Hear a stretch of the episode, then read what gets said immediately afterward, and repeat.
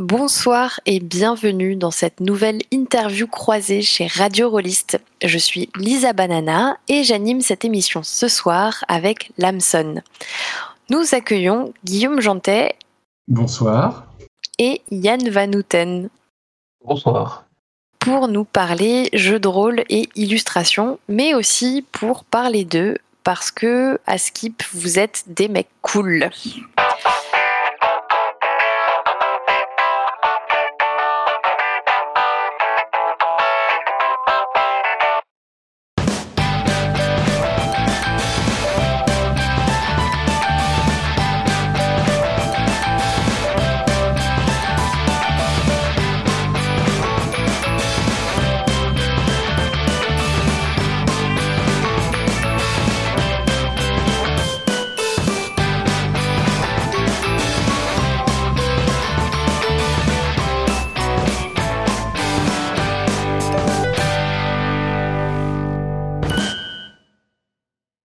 Avant de commencer, je suis obligée par le code de déontologie de Radio Rollist et la transparence euh, éditoriale à vous dire que actuellement Yann Van Houten et moi, on est avec d'autres auteurs, on va dire en commun sur un projet qui est top secret, dont a priori on n'a pas trop de raison de parler pendant cette émission, mais qui peut-être sera évoqué. Toujours est-il que voilà, euh, cette chose-là existe.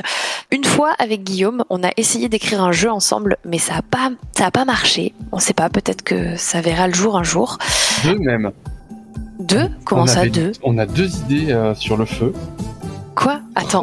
ah non mais ah bah bravo. voilà, pourquoi ça n'a pas marché. Parce que moi je suis à Donf et, euh, et Lisa, alors, rien à foutre, tu vois, on, met des trucs en place et pouf pouf. Bon, on, s'en reparlera. Moi, je me rappelle. Avec, des bananes. Ouais, des bananes qui dansent. Ouais, ça, je me rappelle. Et l'autre, c'est quoi euh, Le deuxième jeu, c'était sur euh, sur le derby. Oh, mais oui, c'est vrai. Oh là là Mais heureusement, heureusement qu'il y a un cerveau dans cette équipe là. Bah ouais, et celui-là il tient vraiment vraiment à cœur parce que j'ai, euh, ouais, je trouve que ça pourrait être un jeu. Euh, bah ça pourrait être un jeu super cool. Ouais. mais, euh, mais en plus, bon, on, écoute, on s'en reparlera. bon, donc voilà, la, la, transparence éditoriale fait que Guillaume Jantet est obligé de me rappeler qu'on a deux jeux à écrire ensemble. Alors que de mon côté, j'ai euh, co-traduit en japonais euh, le jeu euh, de Guillaume, Sonia et Conan contre les ninjas. Et depuis, on croule tous les deux sous l'argent du, jeu de rôle. Hein. Donc sachez-le. Hein. D'ailleurs, ça m'a permis d'acheter gratuitement un, un t-shirt de Guillaume Jantet. Donc deuxième, deuxième disclaimer. Voilà. Sachez-le. Voilà. Donc euh, maintenant qu'on sait que euh, les animateurs de cette émission sont clairement corrompus par les, interviewés de cette émission, on va peut-être présenter les interviewés. Qu'est-ce que t'en penses, Lamson? Euh, Guillaume Jantet, est-ce qu'il y a besoin de présenter Guillaume Jantet? Oui, il y a besoin que Guillaume Jantet se présente. Donc, qui es-tu, Guillaume Jantet? Alors, faut que je me présente Oh putain, vous êtes pas cool, c'est chiant à faire. Je, dans la vie, euh, je, je, fais du théâtre. Je suis comédien dans une petite compagnie de théâtre à Villeurbanne. On fait euh, notamment beaucoup de, de, projets participatifs avec les habitants d'un des quartiers populaires de Villeurbanne. Et sinon, à côté de ça, euh, j'aime bien écrire des jeux, des, plutôt des, des, des petits jeux indés, euh, voilà. j'aime bien dessiner, hein, du coup, ça m'arrive d'illustrer mes jeux un peu ceux des autres. Surtout, j'aime bien jouer que ça soit en tant que joueur, MJ, facilitateur, euh, de faire jouer euh, des jeunes en médiathèque, euh, de, voilà, de, faire découvrir le jeu de rôle, enfin, etc., etc. Enfin, voilà, j'aime bien le jeu de rôle. Alors j'essaye de, de, faire tout ce qu'on peut faire avec, et j'oublie sans doute beaucoup de choses. Super. Et Yann, qui es-tu? Alors moi je m'appelle pas vraiment Yann, hein. c'est juste pour Internet. Bah, alors depuis 6 ans, je suis prof et depuis 6 ans, j'ai enfin réussi à faire du jeu de rôle de manière à peu près régulière, notamment parce que j'exploite mes élèves en faisant un club de jeu de rôle avec eux. Mm-hmm. Euh, je dessine depuis une douzaine d'années, ce qui est relativement tard en fait. Et j'avais commencé à illustrer des petites choses pour avoir du matériel pour les élèves, puis ça a intéressé Nicolas Folio, donc on a fait un truc un peu plus gros avec. eux. Et puis après, comme je continue à dessiner des trucs autour du jeu de rôle, j'ai fait des petites choses pour des gens, euh, sur des, surtout sur des petits jeux indés. Et puis, euh, comme j'aime bien les jeux chelous, j'ai fait quelques petits jeux chelous, des trucs un peu expérimentaux. En ce moment, mon obsession, c'est de faire du jeu de rôle sans texte, mais avec des dessins, des icônes. Ah, c'est rigolo ça. Mais c'est aussi parce que je sais pas trop écrire. Voilà. Alors du coup, c'est marrant ça. Tu dis que t'as commencé à dessiner tard, enfin commencé à dessiner, peut-être recommencer à dessiner parce que souvent les enfants dessinent beaucoup et puis on oublie un petit peu après. Qu'est-ce qui t'a lancé euh, là-dedans, enfin dans, le fait de de redessiner de façon plus plus intense? Bah, je crois pas que je dessinais beaucoup enfant, moi, en fait. Donc, euh, ça c'est. Je sais pas, c'est un fact. Je crois que le truc qui m'a déclenché, moi, l'envie de redessiner, c'était largement à l'âge adulte. Enfin, si on est adulte euh, vers la vingtaine, ce qui est très discutable. Euh, en retombant sur les BD de Trondheim, où on se rendait compte qu'en fait, on peut raconter des trucs sans savoir dessiner. Bon, de- depuis, il sait vachement bien dessiner, mais à la base, c'est un peu l'idée ben, que que je révolutionnaire. Mais rien que ça, comme je suis lent, il m'a fallu 5 ou 6 ans pour me mettre au dessin après, vraiment. Enfin, vraiment. Je sais pas si on peut dire vraiment, hein. Ça reste un, un truc que je fais pour le fun et pour euh, m'occuper quand j'ai des réunions. Et toi, Guillaume, tu t'es arrêté à un moment donné de dessiner ou euh, Oui, oui, oui. Il y a un moment, je m'étais effectivement, je m'étais arrêté, ou alors je dessinais euh, que euh, pour mes études, Euh, parce que j'ai fait notamment, j'ai fait des études d'architecture, et puis après, quand, on a créé notre compagnie de théâtre, je dessinais pour faire euh, les affiches euh, ou pour euh, faire les croquis pour les décors ou des accessoires et tout ça, mais je dessinais plus tellement pour le, pour le plaisir. Enfin, c'est, ça reste quand même du plaisir de dessiner, hein. mais je dessinais plus pour moi. Voilà, c'est peut-être plus juste. Je dessinais plus pour moi. Et euh, je m'y suis vraiment remis euh, à dessiner pour moi, à, essayer des trucs, à, à retravailler des techniques euh, grâce à, ma femme, qui ne l'était pas encore à l'époque, qui un jour m'a fait une petite planche de BD d'une page au crayon, c'était trop mignon, au crayon de papier avec les, les cases vraiment dessinées à tracées à la règle et une petite histoire avec des bonhommes bâtons.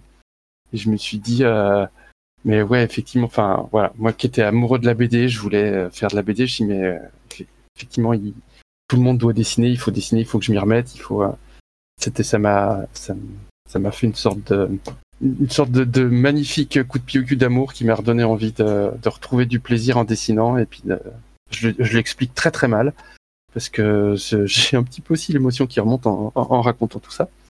Mais je me suis euh, euh, vraiment remis à, dessiner avec plaisir à, ce moment-là. Et puis après, quand j'ai découvert les euh, Internet et les réseaux sociaux, plutôt sur le tard, je me suis rendu compte aussi que euh, bah, mes dessins, je pouvais les partager. Il y a un, un- plaisir solitaire à dessiner, mais au bout d'un moment, il y a quelque chose de quand on dessine aussi que pour soi. Enfin, moi, j'ai besoin de confronter ce que je fais à un public. Enfin, c'est pas pour rien que je suis comédien. Et du coup, le fait de pouvoir après aussi euh, les, montrer et puis d'avoir des retours, soit de, gens que je connais, soit des aussi de, gens dont, je suis le travail et puis de, gens qui juste me, disent bah c'est joli ou machin. Ça m'a aussi euh, redonné envie ou donné le, un peu l'énergie pour redessiner, pour essayer des trucs, pour euh, euh, retravailler, évoluer, progresser. Et puis maintenant, en plus, je dessine avec mes enfants, ce qui est aussi un, un autre plaisir. Alors, je me retrouve assez dans votre idée de qu'à un moment donné, on s'arrête ou on dessine plus pour le plaisir. Enfin, en, tant que en tant que physicien, moi, à un moment donné, je sais plus dessiner que des, des patatoïdes de révolution, quoi. Enfin, c'est- extrêmement triste. Mais, mais par contre, je me retrouve pas dans le côté d'arriver à recommencer, quoi. Je, suis assez admiratif d'être arrivé à recommencer à dessiner euh, pour le plaisir. C'est quelque chose que que je fais pas du tout. Et à quel moment, du coup, l'un ou l'autre, vous êtes mis à dessiner pour le jeu de rôle? Est-ce que c'est euh, dans, les marges d'une fiche de perso ou est-ce que euh, c'était déjà pour... euh, Enfin, c'est à quelle occasion que vous avez fait ça? Yann, peut-être? Ben ouais, dans les marges un peu. Parce fait, moi, je me suis mis au dessin assez tard.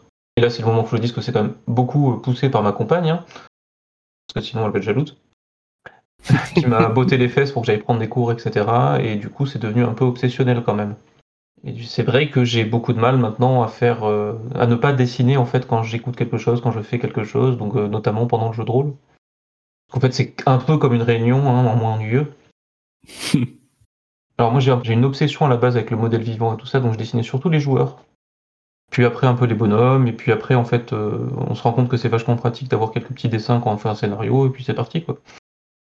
Et toi Guillaume, ça a été naturel d'utiliser le, le bah, dessin en jeu de rôle? Oui, bah depuis que je, depuis que je suis ado, je pense qu'effectivement, enfin moi j'ai déjà un, vrai amour pour le personnage. La création du personnage, c'est un, un, plaisir aussi que j'ai vraiment que j'ai dans le jeu de rôle, en, enfin qui est, qui est, aussi important que le fait de jouer. Euh, encore une fois, hein, le, rapport au personnage, euh, c'est pas pour rien que je suis devenu comédien. Et ce rapport au personnage, il va dans le fait voilà de créer des personnages, de les dessiner, de les illustrer, de, de donc depuis que je suis, enfin j'ai même depuis que je suis gamin, déjà je dessine des bonhommes et des personnages et des monstres et un peu un peu tout ça. Après quand je me suis mis au jeu de rôle, bah, c'était euh, évident de dessiner mes persos euh, ou les monstres quand j'ai commencé à écrire des scénarios, de, de, créer mes bébêtes, mes PNJ, mes machins. Récemment, le fait de faire des illustrations pour du jeu de rôle, ça a commencé de façon un peu anecdotique euh, il y a un peu une vingtaine d'années où, on va pas citer de nom, mais c'était une, petite euh, maison d'édition euh, dont je connaissais quelqu'un qui m'avait demandé de faire une illustration pour un jeu. Donc euh, un peu en mode fanboy, j'avais j'avais accepté.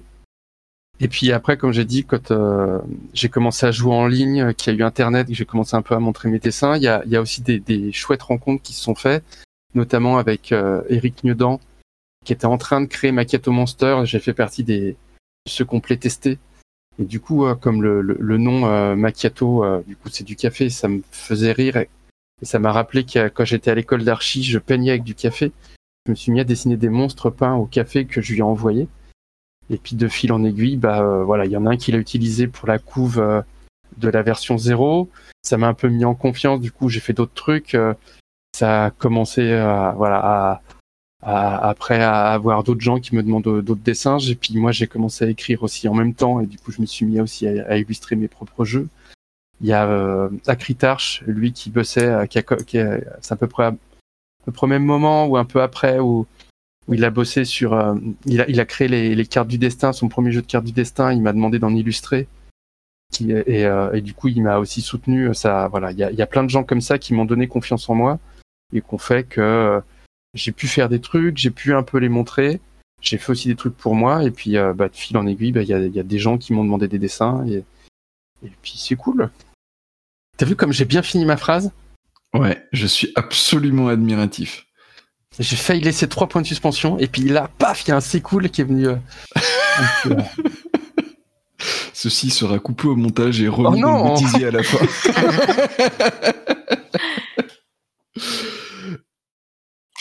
du coup, moi, Guillaume, je me pose une question. Qu'est-ce que tu préfères? Tu préfères illustrer tes jeux ou les jeux des autres? Euh, Les deux, mon général. J'ai euh, un grand luxe, c'est que l'illustration, c'est pas mon métier. D'ailleurs, comme euh, l'écriture de jeux, j'ai un, autre métier. Du coup, je, cherche pas, j'ai pas besoin de me dégager un salaire. Du coup, j'ai le grand luxe de pouvoir choisir mes projets. Donc quand je vais illustrer le, jeu de quelqu'un, c'est évidemment parce qu'en fait c'est un jeu, un, jeu qui me plaît et euh, du coup je prends un vrai plaisir à bosser dessus. Après, dessiner pour quelqu'un, ça met forcément aussi de la pression parce que euh, on pas, si quelqu'un nous a fait confiance, on n'a pas envie de le décevoir. Alors que quand je dessine pour moi, bah, je fais un peu ce que je veux, même si ça m'arrive de me décevoir, hein, mais euh, c'est pas le propos. Je pense que quand je dessine pour les autres, je pense que je me défonce deux fois plus que quand je dessine pour moi. Et j'ai la chance, encore une fois, de choisir mes projets et pour l'instant d'avoir toujours travaillé avec des gens qui me font confiance et qui me laissent énormément de liberté. Voilà. Je réponds pas du tout à ta question, hein. T'as vu? Si, si, si, tu réponds grave à ma question. Et euh, mais c'est une question qu'on peut poser aussi à Yann. En fait, euh, toi, est-ce que tu te sens plus euh, plus libre quand tu travailles pour toi-même, ou est-ce qu'au contraire, la contrainte de travailler pour les projets de quelqu'un d'autre, bah, stimule ta créativité? Ah, c'est dur. Hein Pardon. Qu'est-ce que tu préfères? Euh, c'est différent. Paradoxalement, je trouve ça assez reposant de bosser pour quelqu'un d'autre. Parce qu'il y a plus ou moins un cahier des charges, pas forcément très détaillé. Mais disons qu'on a une demande, on peut faire des retours, on peut demander des retours. Et euh, bon, après, j'ai eu la chance, j'ai fait ça qu'avec des gens super cool. Hein. Ça joue sûrement. Personnellement, quand c'est des trucs à moi, je peux totalement spiraler et ne jamais finir rien. Parce que je vais retoucher des couleurs. Je pense que c'est assez insupportable, par exemple, pour Nicolas Folio qui a bossé avec moi, euh, que je peux changer un dessin, euh, même des fois une heure après avoir fini le fichier, quoi. Et au contraire, est-ce que il y a des fois où ça t'aide de dessiner en même temps que de concevoir le jeu? Euh, Est-ce que tu as une façon graphique? De concevoir euh, tes jeux Enfin, parfois au moins. moi, c'est totalement en fait. Je, je suis pas quelqu'un qui écrit en fait. De toute façon, je fais des schémas, des listes. Et bah, il y a plein d'idées des fois qui naissent aussi. Je suis pas un très bon dessinateur, hein, donc ça naît j'ai des choses que j'intègre dans un jeu ou dans un scénario qui peuvent venir d'un accident de dessin ou des fois d'une envie de dessiner un truc. Hein.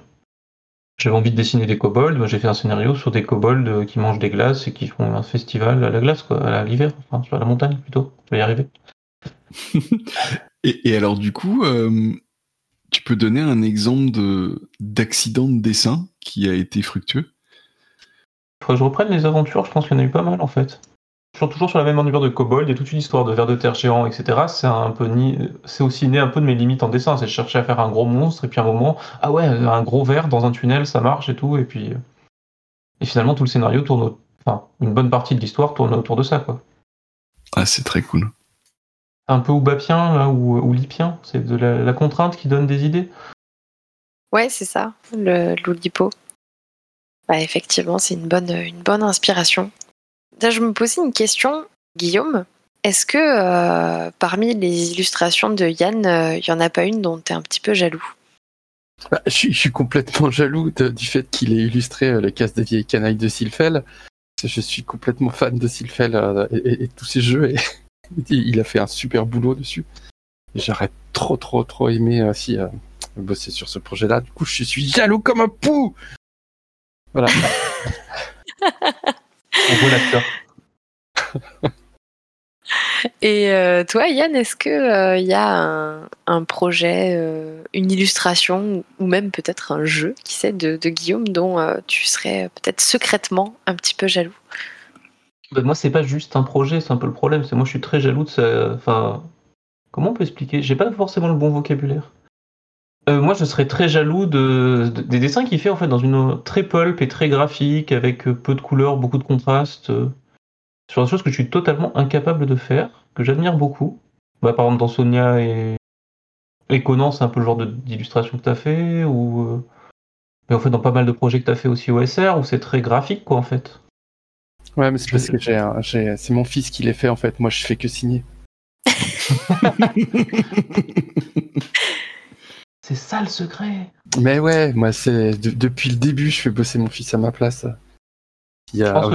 Sur le premier projet, euh, je l'ai encore laissé mettre son nom. Maintenant, je, chine tout à, sa place.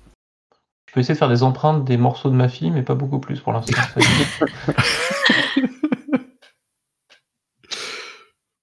Euh, bah D'ailleurs, quand on parle de ce Alors, premier projet, non, je suis pas sûr que ce soit le premier projet, mais en tout cas, c'est celui qui est co-signé avec ton fils, euh, Guillaume. je parlais de, de Milky Monsters. Donc, c'est un jeu destiné, enfin, je vais dire destiné aux enfants. En tout cas, où les enfants peuvent jouer facilement. Euh, on peut jouer aussi avec des enfants et des parents ou que avec des adultes. Hein, ça, ça, marche aussi très bien. Mm. Euh, Yann, toi, t'as, il y a Sodalitas que, si je me trompe pas, correspond un peu à une à une espèce de formalisation des choses que tu fais euh, du coup dans, dans le club de jeux de rôle euh, de ton collège, c'est ça? Oui, c'est un peu euh, comment essayer d'expliquer comment je joue. Alors moi, il y a quelque chose qui, qui m'étonne et qui fait aussi qu'on, enfin, en, dehors du fait que vous, vous dessinez tous les deux, euh, pour moi, c'était vraiment un, un, lien fort dans vos deux parcours. C'est, enfin, soit cette volonté, soit ce, fait en fait hein, que que vous allez euh, faire des jeux pour jouer avec autre chose que des adultes. Donc euh, des adolescents, des préadolescents, voire des enfants. Des lapins, euh, des tasses de thé, enfin. Euh, donc pas tout à fait le, le cœur de cible habituel euh, du jeu de rôle.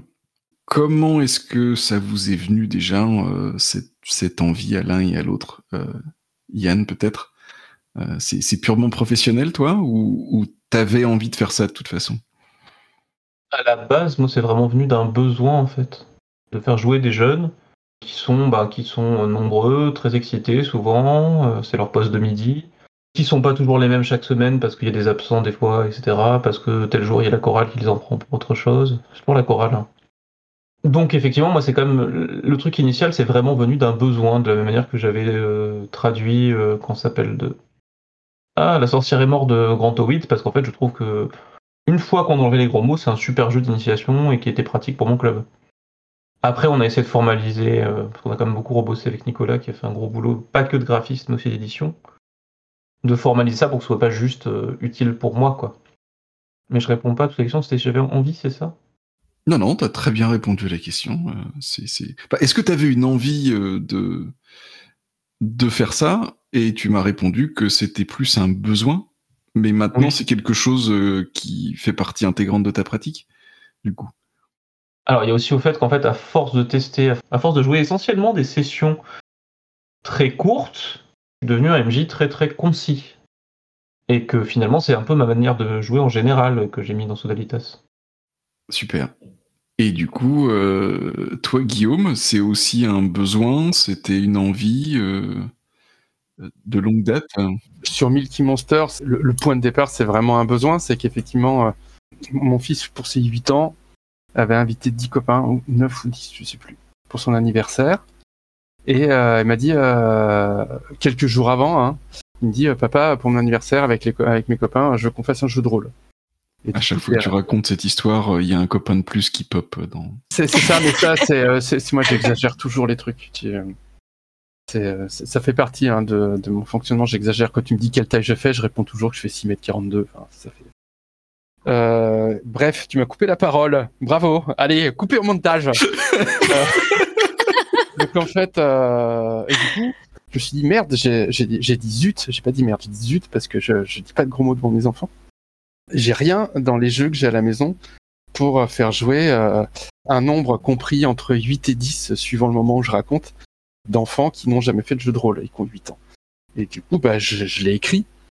Voilà, j'ai écrit euh, Multi Monster, on y a joué, ça s'est super bien passé. J'en ai parlé à d'autres copains qui avaient des enfants, qui ont trouvé l'idée chouette, qui m'encourageaient à le rédiger, quoi.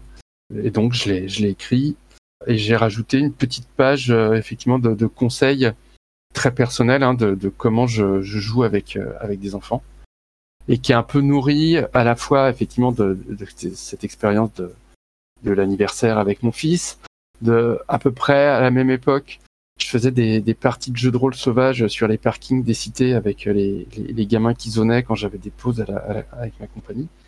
Et du coup, je mettais déjà en place des, des, façons de jouer avec les jeunes qui sont aussi beaucoup nourris de ma façon aussi de, faire des ateliers théâtre avec les jeunes, avec les enfants. Parce que le, le, fait de, de, travailler avec des jeunes, de transmettre, c'est enfin, quelque chose qui fait vraiment partie de moi. Mais ça vient au tout départ de, de, de mon fils qui me dit euh, qui me dit euh, voilà, je, vais, je veux faire une partie de jeu de rôle avec mes copains. Et d'ailleurs, pour aller jusqu'au bout du truc, puisqu'on en plaisantait tout à l'heure, effectivement, comme c'était un jeu pour les enfants, enfin, en tout cas pour jouer avec les enfants et, surtout pour que les enfants puissent y jouer tout seuls, moi, ça me semble aussi important. Euh, J'ai demandé à mon fils de faire les illustrations.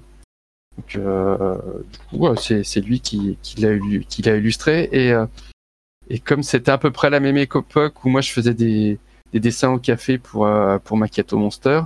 Euh, Valentin a, a, fait aussi des dessins au café. Et euh, c'est ça qui a donné le nom Milky Monster, c'est que en fait mon fils, bah, il était trop jeune pour boire du café. Je me suis dit bah du coup les enfants ils boivent du lait.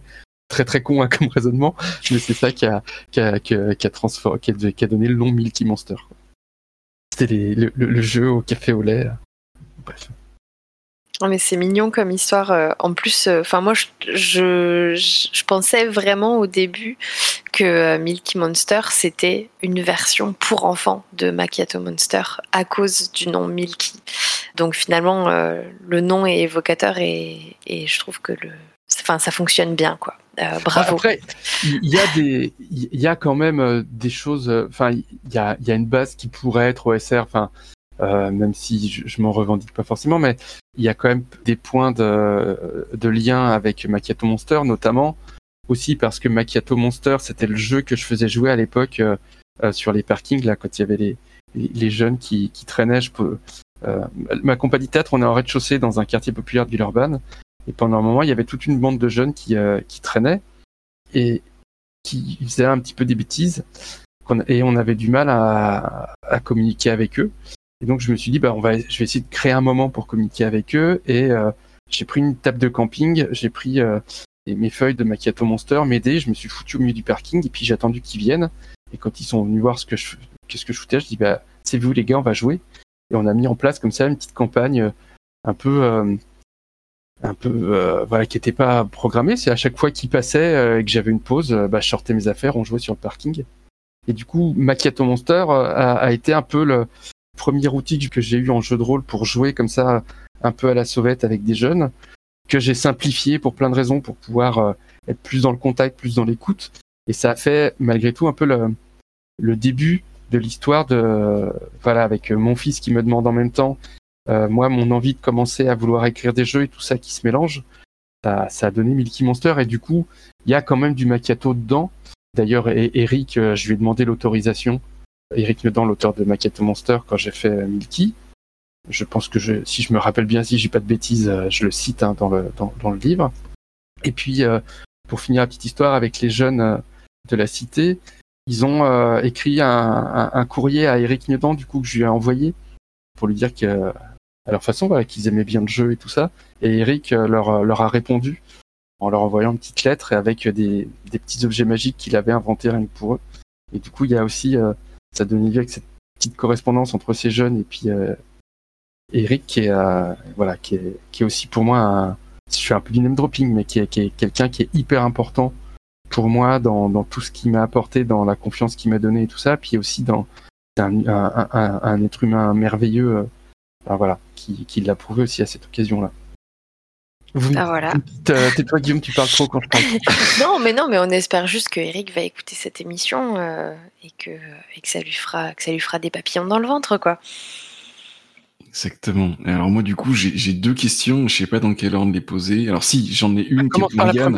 Ah, merci Guillaume. J'en ai une pour Yann comme ça du coup on, on, ça, ça, équilibrera un peu le temps de parole. Tu dis que c'était une nécessité de trouver un système pour arriver à jouer avec des jeunes sur leur pause de midi.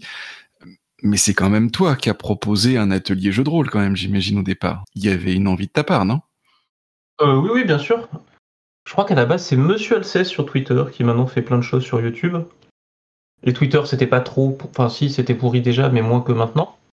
Qui avait commencé à faire ça avec ses élèves et j'avais trouvé ça super cool. Et je me suis dit, quand j'ai eu un poste euh, fixe et un collège en plus, parce que j'étais en lycée euh, pour mon année de stage, bah, je me suis dit, bon, bah, on va tenter. Et donc, un peu, j'ai un peu fait tout comme lui au début. C'est-à-dire, j'ai fait des demandes aux éditeurs euh, et j'ai réussi à avoir quelques petits trucs. J'ai passé des annonces, si on peut dire, en ligne auprès des rôlistes et j'ai eu beaucoup de choses. Ils sont vachement plus généreux que les éditeurs. Et si des éditeurs écoutent, on veut bien des livres, même des livres abîmés, on prend, on prend tout. Enfin, si c'est approprié pour du collège. Du coup, oui, moi j'avais très envie de jouer avec des élèves, déjà de manière égoïste, parce que euh, c'est agréable d'avoir un moment qui ne soit pas le temps de cours en fait. C'est-à-dire qu'on reste dans une position, ben, ils nous voient, on les tutoie. Enfin, moi je tutoie les élèves, c'est vrai que c'est pas ce qu'on fait tous mais ça permet d'avoir au moins avec certains élèves des moments différents qui sortent du cadre de la classe. Le fait étant qu'en plus le jeu de rôle ne va pas forcément attirer, alors c'est un énorme cliché hein, parce que c'est très varié, mais ça n'attire pas forcément les élèves qui prennent le plus de place au collège, il faut bien dire. Donc mmh. c'est sympa de leur offrir aussi à eux un espace un peu plus calme. Et après, euh, bah, pour moi, ça reste aussi euh, tout jeu, enfin pas tout jeu, mais le jeu de société et le jeu de rôle sont des super moyens de développer tout un tas de compétences qui font partie du socle des compétences qu'on doit développer. Je ne vais pas rentrer dans les détails parce que j'en ai oublié la moitié. Mais disons que ça permet de travailler la coopération, de travailler la prise de parole, euh, l'écoute, surtout l'écoute, de travailler à la fois d'être capable de lire et de parler, euh, de lire et d'écouter, ou de dessiner, d'écouter, ou de dessiner et parler, il y en a qui sont très forts. Donc pour moi, c'est que c'est du gagnant-gagnant. C'est vraiment quelque chose d'ultra positif pour les élèves, euh, les clubs de jeu. Eh ben, c'est une parfaite introduction à ma question suivante. Donc là, tu parles de, de gagnant-gagnant, de, compétences à acquérir, euh, etc. Mais il y a aussi un côté euh, valeur à transmettre aussi quelque part. Enfin, je sais pas à quel point est-ce que est-ce que vous y pensez. Moi, je l'ai pas mal retrouvé dans le la page justement de conseils de Milky Monsters, hein, où, où il me semble, Guillaume, euh, tu, tu donnes quelques conseils justement pour interroger un petit peu sur ce qui se passe dans la fiction, pour que les, les enfants, euh, quand ils y jouent, euh, ne font pas que reproduire en fait certaines choses qu'on peut voir dans certaines fictions. Bah, j'y pense en particulier parce que ben, un jeu comme, enfin les, deux jeux, hein, Soliditas comme euh, comme Milky Monsters, c'est quand même de, a priori de base de l'exploration de donjons. Et quand on prend un peu de recul par rapport à l'exploration de donjons hein, qu'on connaît depuis, depuis les débuts de Donjons et Dragons, euh, on voit qu'il y a quand même beaucoup, enfin souvent ça encourage euh, des comportements qui sont de l'ordre euh, du pillage, euh, de la domination. Euh, on peut même dire, certains l'analysent beaucoup mieux que moi, que, on peut y voir aussi du colonialisme, hein, parce que on arrive, on pique les richesses et, et, on tue les créatures qui vivent là sans trop se poser la question de, pourquoi est-ce qu'elles vivent là. du coup, quand vous alors soit quand vous avez conçu, je sais pas si dans le texte des jeux, dans, dans, les illustrations ou, ou, dans les conseils que vous donnez, ou, ou si c'est dans la façon dont vous vous y jouez. Comment est-ce que vous avez euh, réfléchi justement par rapport à ces euh, à ces clichés euh, de l'exploration de donjons et des valeurs que vous vouliez transmettre? Bah, Au départ déjà, Milky Monster, comme je l'ai dit, je l'ai écrit pour mon fils, même si après ça je l'ai réécrit euh, pour le transmettre, mais euh, du coup l'idée de transmission elle est, elle est assez évidente. Et forcément, comme je pense comme tous les créateurs, enfin après je me, peut-être que je me trompe, hein, euh, forcément les choses qu'on crée elles nous ressemblent. Je pense que les, les valeurs qu'il y a dans, dans les, les jeux que j'écris correspondent aux miennes. Donc J'espère que mes jeux ne transpirent pas le colonialisme, la violence gratuite et la, enfin, parce que c'est pas le but. Peut-être que je suis comme ça, mais je pense pas. Bref, je m'embrouille. Hein. Mais euh, dans, dans Mickey Monster, c'est pas que dans les conseils. Je pense que ça fait vraiment partie aussi de la mécanique. Euh, notamment le. Euh, moi, je voulais un, un, un, jeu déjà où les enfants aient le choix de la façon dont ils jouent, mais où on facilite le fait d'avoir des idées qui soient des idées non violentes. Pour le dire plus clairement, dans n'importe quelle situation, on peut choisir euh, de se battre, on peut choisir euh, de, de, régler les choses en, en opposition, en adversité, en, que ce soit en se battant physiquement, que ce soit euh, en se battant socialement, intellectuellement, enfin comme vous voulez. Mais et du coup, on va on va jeter les dés et un échec sera forcément très négatif et fera mal. Par contre, on peut aussi trouver des bonnes idées et des idées sympas et des idées drôles avec les, l'équipement qu'on a. Et quand on utilise notre équipement, ça fera des réussites automatiques. Et du coup, le, le but, c'était de servir de cette mécanique pour encourager les, les, joueurs, pas que les enfants, à avoir des idées imaginatives et qui soient pas juste du réflexe, il euh, y a quelqu'un qui s'oppose à moi, je lui tape dessus. Et malgré tout, sans l'interdire. C'est-à-dire que euh, pas se mettre à la place des, des gens qui jouent pour leur dire comment ils doivent jouer, mais en tout cas leur laisser la possibilité et encourager, avec la mécanique, euh, encourager le fait que euh, euh, d'avoir des idées, c'est toujours plus efficace que de pas réfléchir et de taper. Et encore une fois, chacun il joue comme il veut. Mais ça donne du coup, notamment moi je, je, je m'en suis rendu compte en, en, jouant avec des jeunes, parce que les fictions souvent, ce soit dans les les dessins animés dans, dans, le jeu vidéo sont souvent orientés malgré tout autour du combat ou autour de l'adversité. Dans les, les, premières parties que j'ai fait jouer, ce que je fais aussi beaucoup jouer en médiathèque, les joueurs, quel que soit leur âge, vont quand même souvent reproduire un peu des, des, des, des choses assez classiques, c'est-à-dire on est face à un adversaire, on sort les armes et on va taper. et voir quand on crée notre personnage, la première chose qu'on veut prendre, c'est des armes. Et puis en fait, la mécanique va leur montrer qu'en fait, c'est pas toujours forcément la meilleure idée, et de même, ils vont, euh, ils vont se mettre à réfléchir et à essayer de jouer autrement. Et les, gens avec qui je joue, enfin notamment, je, vois le, mon, plus grand cobaye, c'est mon fils, parce qu'on a quand même beaucoup joué ensemble, prend un vrai plaisir à, chercher des, idées imaginatives, et puis euh, il y a quelque chose de d'à la fois jubilatoire de trouver la bonne idée, de trouver euh, comment utiliser son matériel, de en fait de se rendre compte que bah, quand on a quelqu'un en face, c'est quand même plus sympa d'en faire s'en faire un pote que plutôt que de se taper dessus. Et du coup, je pense que ça, le, jeu euh, fait ce que moi j'avais envie en fait, c'est qu'en fait on, on, joue effectivement de l'exploration, on va à la rencontre euh, du merveilleux, de l'inconnu, peut-être du danger, mais on va y aller avec une euh, une vraie bienveillance et puis euh, une vraie envie de, de surprendre, de, de rencontrer, de décider des trucs. Et voilà. Enfin, je pense que c'est ce que j'ai essayé de faire avec ce jeu. Je parle beaucoup encore. Hein.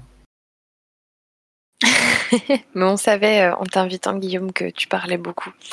Mais euh, du coup, moi je me pose la question, Yann, euh, comment ça, enfin, est-ce que c'est quelque chose que tu essayes de faire toi aussi? Et qu'est-ce que c'est un peu, peut-être si c'est ce que tu essayes de faire aussi, tes, tes manières de faire pour euh, aller vers du jeu de rôle euh, un peu plus imaginatif et, moins violent euh, c'est compliqué de passer après Guillaume. Hein.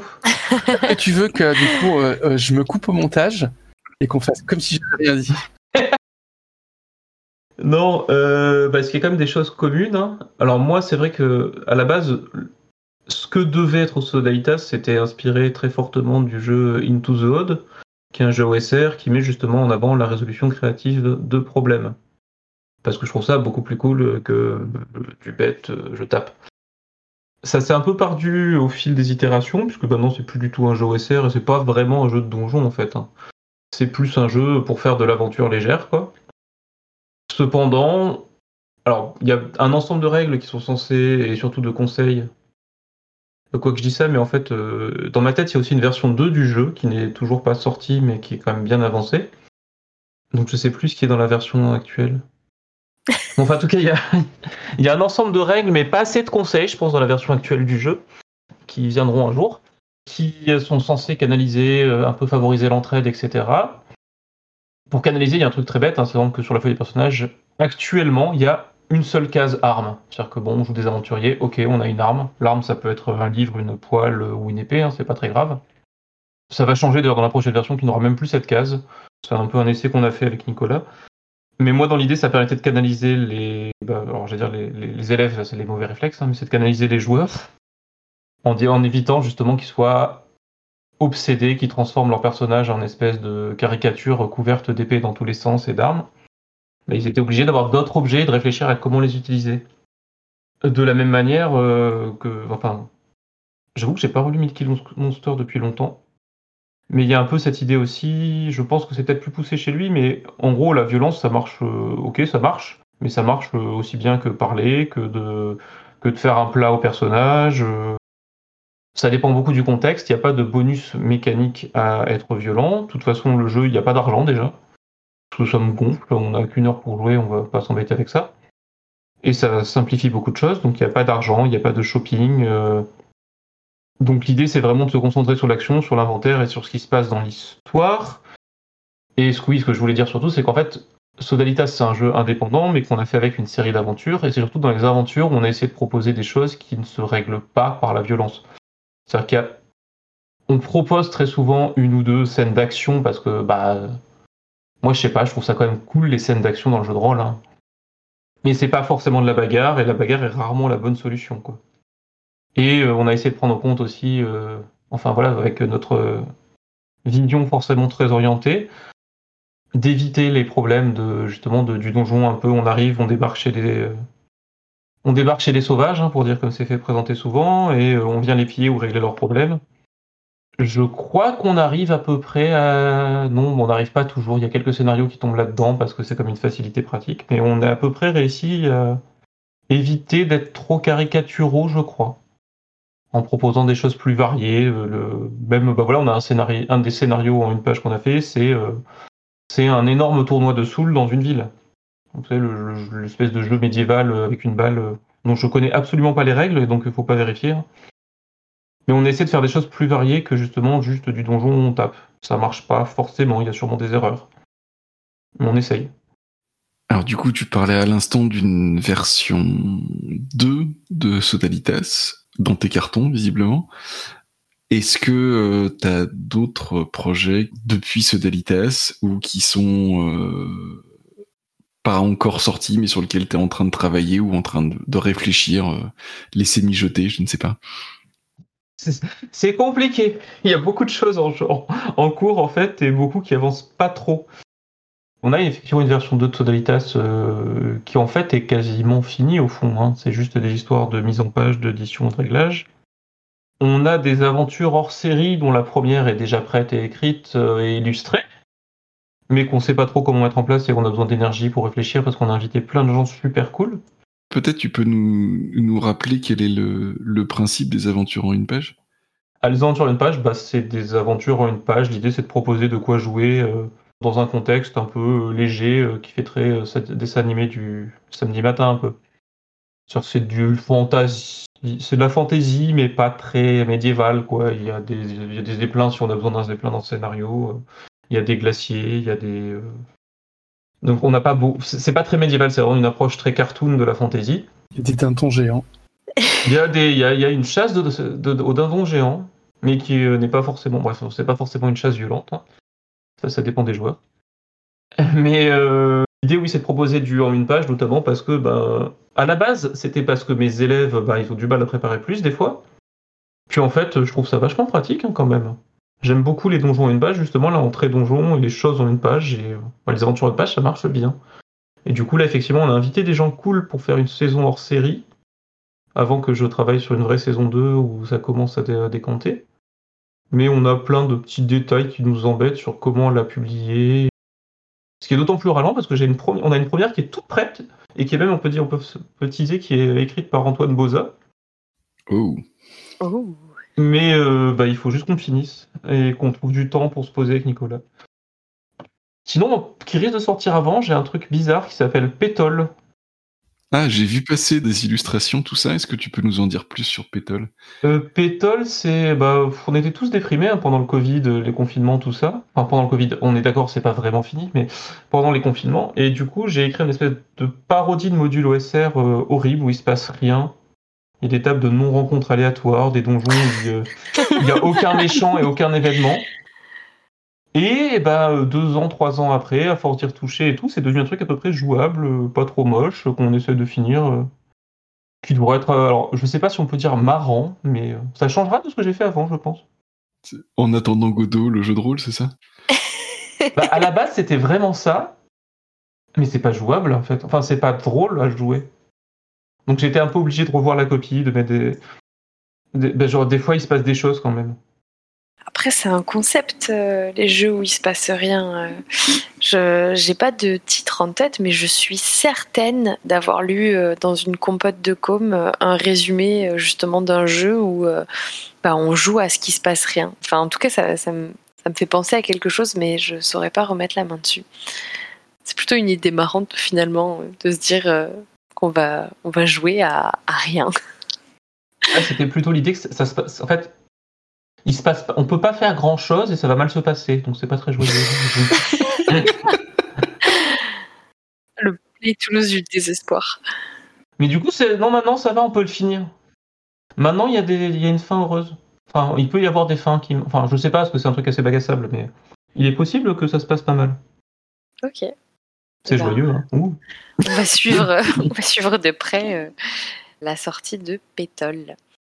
Moi, j'avais une question pour Guillaume. Donc, alors après, euh, jouer avec des enfants, jouer sans la vue hein, pour ton, ton jeu nuit, euh, c'est quoi la prochaine frontière du jeu de rôle que tu vas fracasser, Guillaume?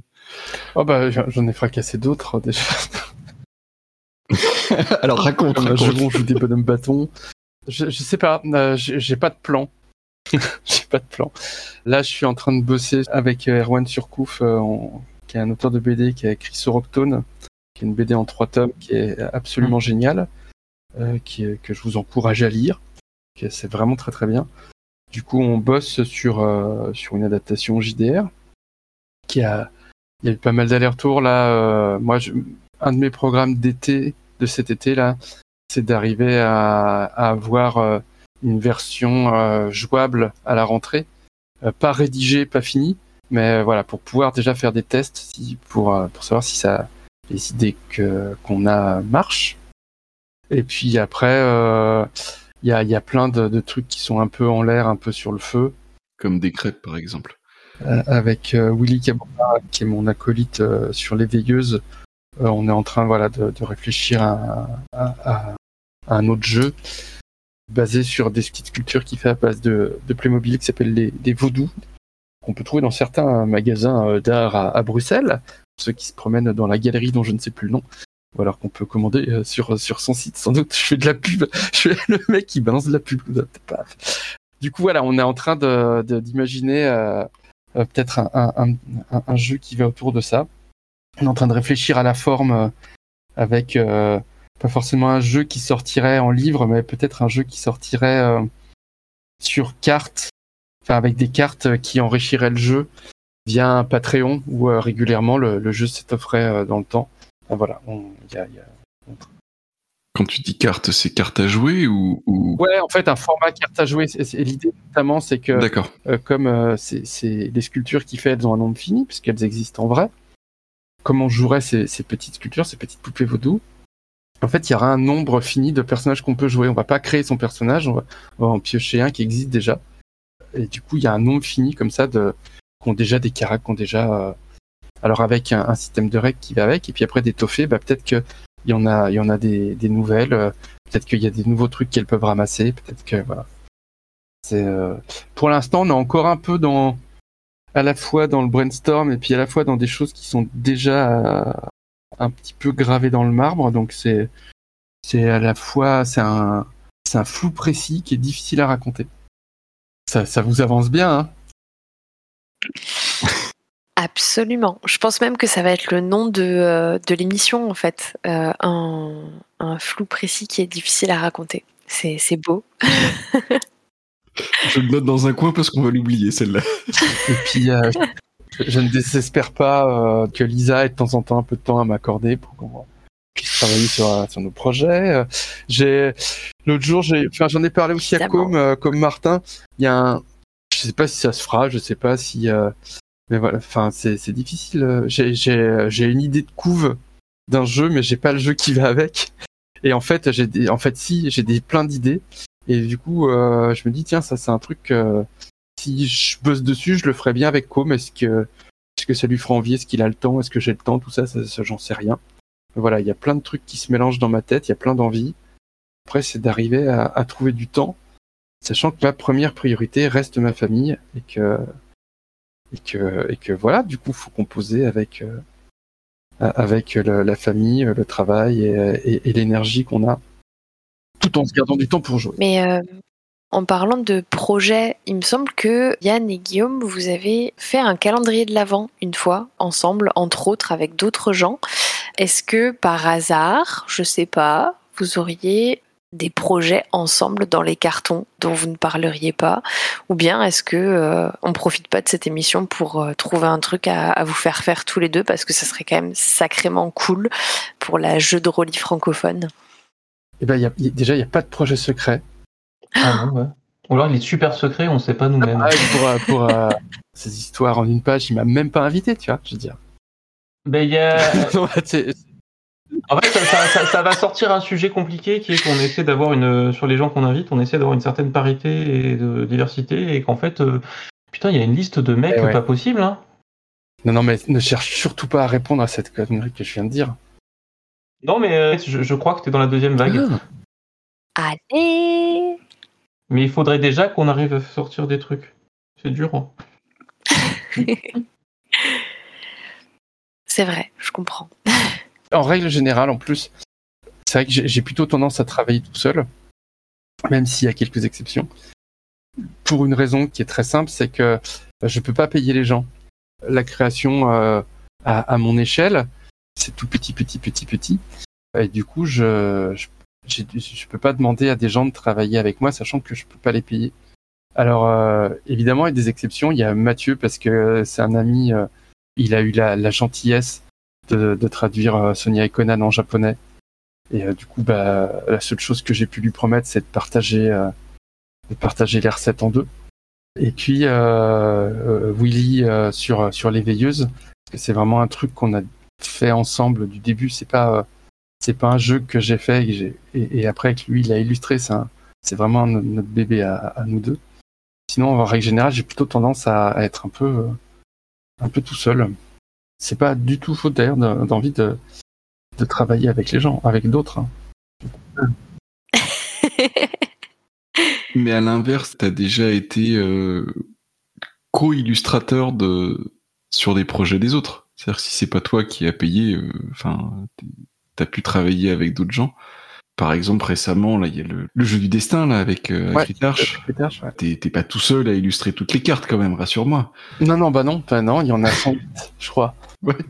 Je crois, je sais plus combien j'en ai fait, 12 ou 16, je sais plus. Et, et du coup, euh, comment ça se passe ces grands projets euh, collectifs à plein de mains hein, Parce qu'il y a euh, plein d'auteurs pour les cartes. En tout cas, pour ce deuxième jeu-là, je crois qu'il y, y, y a, plusieurs auteurs. Ouais. Et puis, il y a aussi des illustrateurs. Comment c'est pour toi de travailler dans un collectif pour du jeu de rôle plutôt que, comme tu disais à l'instant, de, de travailler sur tes propres jeux que tu illustres toi-même et, et que tu imprimes presque avec ta propre imprimante, quoi? Bah, là, c'est euh, le, le, mot est peut-être pas super bien choisi, mais le premier qui me vient, c'est que c'est une commande avant tout. C'est-à-dire que euh, Bastien euh, à Cryptarch m'a demandé, enfin voilà, si je voulais participer, et, et du coup, il, je suis rémunéré en tant qu'illustrateur, et il, il, il, a des commandes très précises. Bah voilà, il, lui, il est en plus, il est éditeur, il fait un super boulot pour pouvoir savoir de quoi il a besoin, qui va pouvoir bosser dessus et, tout ça. Enfin, il a là c'est hyper pro du coup euh, le travail avec Bastien. Après, il y a des choses des fois qui sont un peu plus floues avec euh, avec d'autres gens. Enfin, des choses qui qui se créent sur le moment euh, parce que il y a quelqu'un qui a un, projet qui me plaît bien et puis puis en discutant, bah je dis bah tiens je te fais deux trois dessins, bah, tout ça. Mais c'est vrai que quand moi je suis de mon côté sur mes propres projets, j'ai du mal à, proposer aux autres parce que je sais que que je vais pas pouvoir leur euh, permettre de travailler dans, de bonnes conditions. Et qu'autant que je l'accepte euh, moi de me l'imposer, voire j'accepte des fois de le faire aussi pour d'autres, mais je j'accepte pas de, de, demander à des gens de travailler sans être payé. Et de ton côté, euh, Yann, tu toi tu as participé comme ça à des à des projets collectifs où t'étais pas le seul auteur ou pas le seul illustrateur?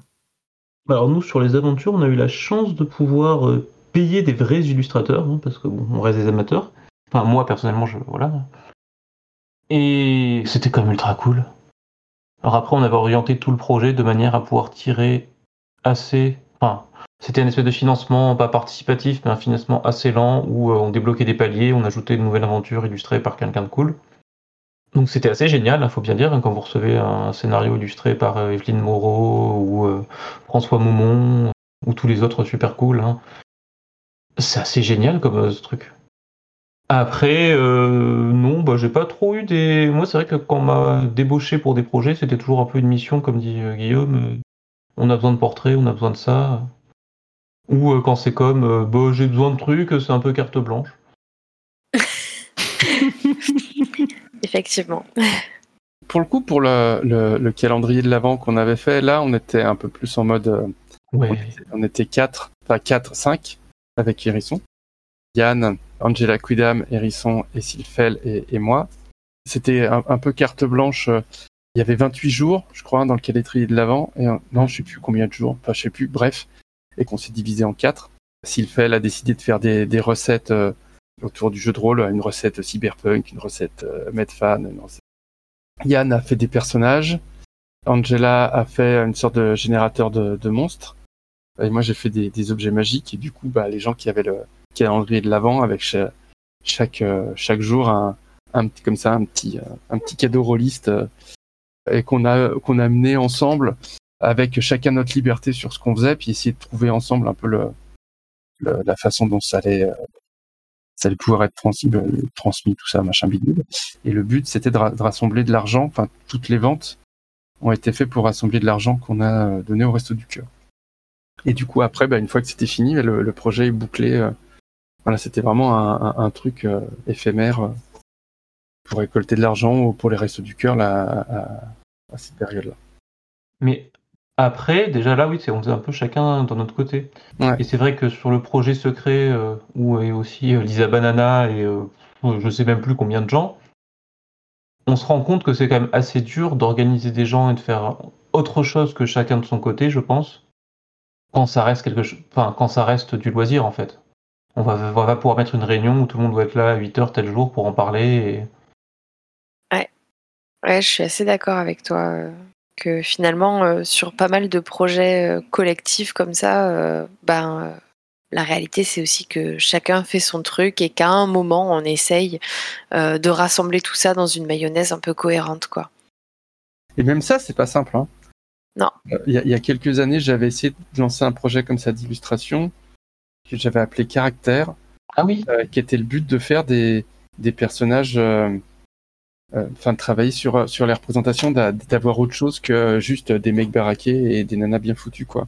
Et du coup d'avoir euh, des gens, euh, des, des, héros, des personnages vraiment de, jeux de rôle avec avec plein de couleurs de peau différentes, plein de, de, formes de corps différentes, plein de voilà d'avoir de plus de diversité possible et d'avoir plein d'illustrateurs qui pourraient essayer, enfin voilà, proposer des choses et, ça a été impossible à gérer parce que il y en a qui en faisaient qu'un, il y en a qui en faisaient deux, il y en a qui laissaient, qui, qui répondaient jamais, qui et du coup, euh, à, force de, laisser du temps, bah après il y en a qui laissaient tomber et du coup ça a fini par capoter euh, parce que enfin et puis moi je sais pas, je suis incapable de coordonner. Euh, c'est un truc que, que je sais pas faire quoi. Alors ça m'a permis de faire un certain nombre de dessins dont, voilà, qui est, et, et vraiment de travailler sur la, la, la diversité des représentations, ce qui est pour moi est très très important. Donc ça a au moins cette vertu-là, mais sinon, voilà, le, ça c'est diriger, enfin, diriger toute une équipe, enfin, un projet groupe, c'est, je pense qu'il faut un savoir-faire que j'ai pas, quoi. C'est pour ça qu'il y a des éditeurs. c'est clair. C'est un métier. C'est donc un métier. Euh, bah écoute, moi je trouve ça très bien que tu abordes la question de la diversité parce que ça me permet de rebondir sur euh, un sujet qui a été un peu le point de départ euh, des discussions autour de cette, euh, de cette émission qu'on est en train d'enregistrer. C'est-à-dire que quand on vous a invité avec Lamson, on a créé une conversation sur Discord et le premier truc que tu nous as dit, Yann, c'est que ça t'embêtait qu'on passe le micro à, je te cite, deux vieux mecs blancs et que côté légitimité, t'étais pas au point. Bon, déjà, moi j'ai trouvé ça euh, assez plaisant de voir qu'il y a des vieux mecs blancs euh, qui se posent ce genre de questions. Et surtout, ça nous a amené avec Lamson à vous expliquer qu'en fait, vous étiez des deuxièmes choix en termes d'émission, qu'on avait déjà enregistré l'émission avec nos premiers choix, et heureusement, bah, vous l'avez plutôt bien pris. Mais du coup, moi, je me demande, est-ce que ça vous est déjà arrivé de refuser de participer à des événements euh, ou de faire des, des boulots autour de l'illustration du jeu de rôle, voire même de refuser de faire des parties parce que euh, vous aviez l'impression que vous pourriez laisser votre place à des personnes qui sont plutôt euh, minorisées sur la scène du jeu de rôle? Voilà, ma question était hyper compliquée et perdue dans plein d'explications. Euh... On hein dirait une de mes questions, c'est bravo. je sais pas, je sais pas si c'est on dirait une question de Lamson ou si on dirait une explication de Guillaume. Finalement, je crois qu'il faut que j'essaye d'être plus comme Yann, quoi. Alors c'est Guillaume qui explique une question de Lamson. Mais avec la voix de Lisa Banana. Bref, du coup, Yann, c'est à toi qu'on pose la question pour être sûr d'avoir fait le tour. Ben oui, moi c'est quand même des questions. Alors j'ai pas eu l'occasion de refuser parce que bêtement je suis pas invité à grand chose, en faut être clair. Ça reste assez anecdotique, j'ai pas une existence euh, très grande, on va dire, dans le milieu du jeu de rôle. Moi, la question, bah, à mon échelle qui est bien basse, c'est oui, bah, refuser. Là, c'était bien la première fois que je refusais et euh, je me poserai aussi la question euh, si ça se reproduit. Après, à mon échelle, c'est plutôt bah, la seule chose que j'ai vraiment faire, c'est me poser la question de la diversité plutôt dans ce que je produis, c'est-à-dire avoir des, bah, ne pas avoir que des PNJ mecs, ne pas avoir que des PNJ euh, blancs, etc. Quand on a invité des gens pour l'aventure, on a essayé d'être mixte, d'avoir aussi bien des hommes que des femmes. Même si après coup, je me suis rendu compte que mais on est un peu con, on est déjà deux mecs à faire ce projet, on aurait dû inviter que, quasiment que des filles si on voulait être à l'équilibre. Mais euh, moi, c'est une question qui me semble ultra importante hein, parce que bah parce qu'en fait, moi, mon club de jeu de rôle, euh, clairement, c'est 80% de filles souvent. Que quand je leur sors, même nous dans Sodalitas, on a essayé de mettre 4 garçons, 4 filles, bah, la moitié des personnages masculins, elles finissent par leur rajouter du maquillage et des cheveux longs pour qu'on ait l'impression que ce soit des filles quand même, de manière assez caricaturale et mignonne, mais je pense qu'il faut faire plus que de la mixité là, il faut un peu corriger le tir euh, quand, on peut. Ah, c'est rigolo ça. Dans ton, dans ton club ou au collège, euh, t'as une majorité de filles qui jouent au jeu de rôle. Largement. Alors là, je vais voir parce qu'il y a eu un, on a beaucoup d'élèves qui sont partis euh, vers d'autres aventures. Ils sont grands, ils sont allés au lycée et tout. Bref, c'est des lâches. Euh, pardon. Mais, euh, On a entendu les petites larmes. Oui. moi, je suis toujours ému en fin d'année scolaire quand les élèves y sont. Mais on verra l'année prochaine. Mais c'est vrai qu'en général, j'ai toujours eu beaucoup plus de filles, ne serait-ce parce que. Alors, c'est peut-être dû aussi au milieu dans lequel je travaille, qui est pas forcément le plus aisé. Enfin, je suis dans le 93, quoi. Et donc effectivement, bah, déjà le jeu de rôle ça passe par la lecture et la lecture euh, elle n'est pas acquise par tous et par toutes, même si on essaie de faire que ça ne passe pas que par la lecture, hein, ça reste un. Donc les imaginaires liés sont souvent liés à aussi des références culturelles, etc. qui font que bon bref, je suis en train de faire une phrase sans fin. Je sais plus comment on fait dans ce cas-là. Tu dis trop cool à la fin. cool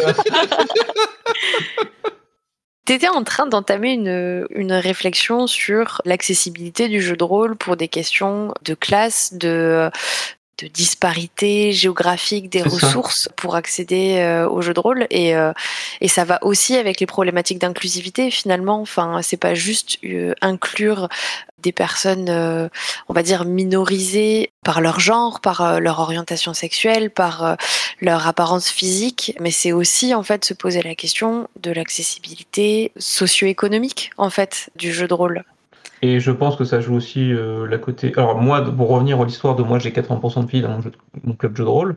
Je pense que ça revient aussi, euh, ce qui est étudié en ce moment, sur les problématiques de comment sont occupés les cours de récréation, la place qui est laissée aux filles dans les cours de récréation, etc. Parce qu'effectivement, les garçons, on se rend compte, prennent. Enfin, en vrai, les garçons, le football, souvent, prend beaucoup de place. mais euh, ce qui entraîne probablement aussi, enfin, ce qui peut peut-être participer à expliquer ça, c'est qu'il y a une appétence pour certains types de littérature que sur un échantillon très faible, mais qui est mes élèves, j'ai comme l'impression qu'on le retrouve, qu'on c'est surtout des filles qui s'intéressent au fantastique, etc. Dans l'âge des élèves que j'ai, dans le monde où je suis, qui est pas forcément représentatif. Et du coup, oui, je me retrouve à 80% de filles, et bah, ça me fait rager de voir que bah, les, les, les, jeux que j'ai leur proposés ne prennent, sont pas forcément à la hauteur de leurs attentes. Et que bah, bêtement, quand j'ai les quelques fois où j'ai invité des auteurs, ben, j'ai pas trouvé d'autrices alors que tu connais Sylphel Ouais, mais elle est loin. Non, mais en fait, c'est le truc bête, hein, mais j'aimerais bien leur montrer autre chose et. Euh, bref, c'est pas facile. Bon, mais du coup, j'en ai plus du tout dans le sujet. Hein. Non, bah, enfin, on, est, on s'est éloigné du sujet, mais je pense qu'on est toujours dans le sujet. Parce que du coup, ma question suivante, c'était de vous demander qu'est-ce que c'était votre première prise de conscience du déséquilibre des représentations dans le jeu de rôle. Mais euh, je sais pas si c'est ta première prise de conscience, mais en tout cas, je trouve que c'est une Euh, enfin, c'est une bonne prise de conscience, même si je suis pas là pour juger tes prises de conscience, évidemment. Mais euh, je trouve qu'elle se démarque un peu de celle qu'on peut voir et entendre parce que elle est, elle est marquée par ton expérience en fait. Et du coup, je me pose la question, Guillaume, toi, qu'est-ce que c'est ta première prise de conscience qu'il peut y avoir un déséquilibre de représentation dans le jeu de rôle? La, première, j'en sais rien. J'ai l'impression, peut-être que je me trompe, une des raisons aussi pour lesquelles je dessinais mes personnages, c'est pas que parce que j'aimais dessiner, c'est parce que dans les illustrations qu'on me proposait, il y avait jamais ce que je voulais. il y avait toujours, encore une fois, euh, que des mecs baraqués et des, euh, euh, en fait, moi qui ai toujours aimé créer plein de personnages différents, depuis, pas depuis toujours, j'en sais rien, mais j'ai toujours aimé jouer, bah, même dans un truc d'heroic fantasy, un, garde qui est vieux, une, femme qui est pas forcément fine et qui a pas forcément 18 euh, ans d'apparence. Enfin voilà, plein de gens différents. Et quand je cherchais des illustrations, que ce soit dans les magazines, euh, après plus tard sur Internet, je trouvais rien quoi. Alors dans les bouquins, certainement pas. enfin dans les bouquins que j'avais, alors dans les années 90, c'est terrible. J'ai les PNJ qu'il y avait dans les bouquins, il y, avait sur 10 PNJ, non, mais dans les pré-tirés, sur 10 pré-tirés, il y avait une fille, quoi, qui était l'espionne ou, enfin voilà, ou la soigneuse. Et, du coup, j'ai toujours eu ce, besoin de trouver des, des personnages différents pour illustrer les personnages que j'avais envie de jouer. Et que ça soit au jeu de rôle, que ça soit dans les films, enfin, où j'ai une vraie lassitude de voir tout le temps les mêmes gueules et tout le temps les mêmes rôles et tout le temps, même si c'est en train de changer. Hein.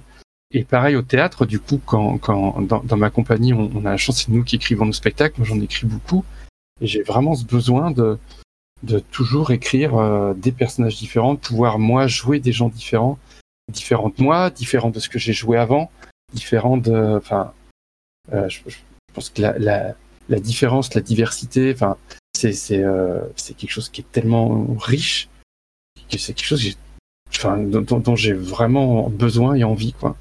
Alors, à savoir quand est-ce que ça m'a, c'est quand la première fois, c'est quoi, je, serais incapable de, le dire. Mais le, projet de dessin, la caractère là, que j'évoquais tout à l'heure, ça, partait vraiment de ça, quoi. Et pareil, les premières euh, demandes qu'on qu a pu me faire de, de dessin, d'illustration pour du jeu de rôle, très vite, je me suis dit, mais c'est, j'ai pas envie de dessiner exactement ce qu'on m'a demandé, quoi. J'ai pas envie de faire d'illustrer un jeu de rôle où on me demande de faire des prêtresses sexy et, et, des mecs en armure lourde, quoi. J'ai envie de, j'ai envie d'autre chose. Et du coup, ce qui est chouette aussi avec les, les, gens avec qui j'ai pu travailler euh, dans, dans, le jeu de rôle indépendant, c'est que c'est des, des, gens qui soit sont déjà là-dedans et que du coup ils disent euh, mais carrément, soit c'est des gens qui sont aussi à cette écoute-là et quand je dis bah attends, euh, est-ce que ces personnages-là, on n'irait pas les travailler un peu autrement? En général, il y a plutôt l'écoute derrière. Donc c'est bien, mais c'est encore une fois, c'est aussi la chance qu'on a d'être euh, d'être un peu, enfin de pas avoir besoin de sortir un salaire derrière et de, de pouvoir faire un peu ce qu'on veut. Il y, a, des choses que je me refuse, euh, des, projets que sur lesquels je travaillerai pas ou, ou que j'illustrerai pas ou, ou, en tout cas sans pas sans euh, proposer autre chose quoi. Je sais pas si je suis clair. Mais, euh... Si carrément. Moi je t'ai trouvé très clair. C'est rigolo parce que c'est beaucoup beaucoup plus réfléchi chez toi. Moi, c'est des trucs, je, je, peux identifier à peu près, euh, genre la, la, partie jeu de rôle où je me suis dit, ah mince, il faut quand même beaucoup plus de filles en PNJ. Comme c'est récent pour moi. C'est peut-être aussi qu'il y, y, y, a un gros mélange chez moi, parce que c'est à la fois dans. Enfin, c'est les mêmes choses que je me que je ressens, parce que je sais pas si c'est réfléchi ou si c'est ressenti, mais de toute façon, c'est les deux ou c'est pareil.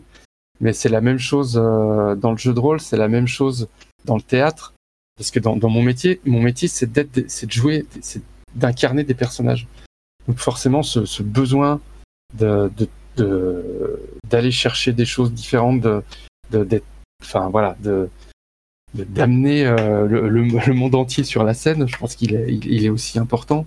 Euh, il est pareil dans, dans les films qu'on peut voir, même si encore une fois, hein, ça, je pense qu'il y a, c'est pas encore miraculeux, mais il y a des progrès par rapport à quand on revoit certains films des années 90. Il y a des moments, faut, même avant, il y a des moments, faut, on pleure quoi. Alors que, étrangement, moi, venant des milieux ingénieurs informatiques où de toute manière on est 80% de blancs et 80% de mecs, eh ben ça m'a pas choqué avant de devenir prof. Hmm. C'est fou, hein Alors que moi, je suis dans un milieu où le fait d'être un homme blanc est minoritaire. enfin, dans, dans, ma compagnie théâtre, par exemple, je suis le seul garçon. Alors je sais pas si ça, si ça a un effet sur moi ou pas, sans doute. Enfin, c'est pas. Et, on est dans un quartier populaire avec euh, euh, énormément de, gens différents, mais, on, habite dans un quartier Villeurbanne, c'est une ville très, c'est une ville très intéressante parce que c'est une ville où il y a une vraie mixité sociale. Et du coup, euh, je suis en, en, en permanence, puisqu'en plus mon, travail avec ma compagnie de théâtre, c'est de créer des projets participatifs et du coup des projets où euh, on va créer des spectacles avec les habitants qui seront là à toutes les étapes, que ça soit de trouver les idées de quoi on va parler, d'écriture, de fabrication, de jouer avec nous sur scène.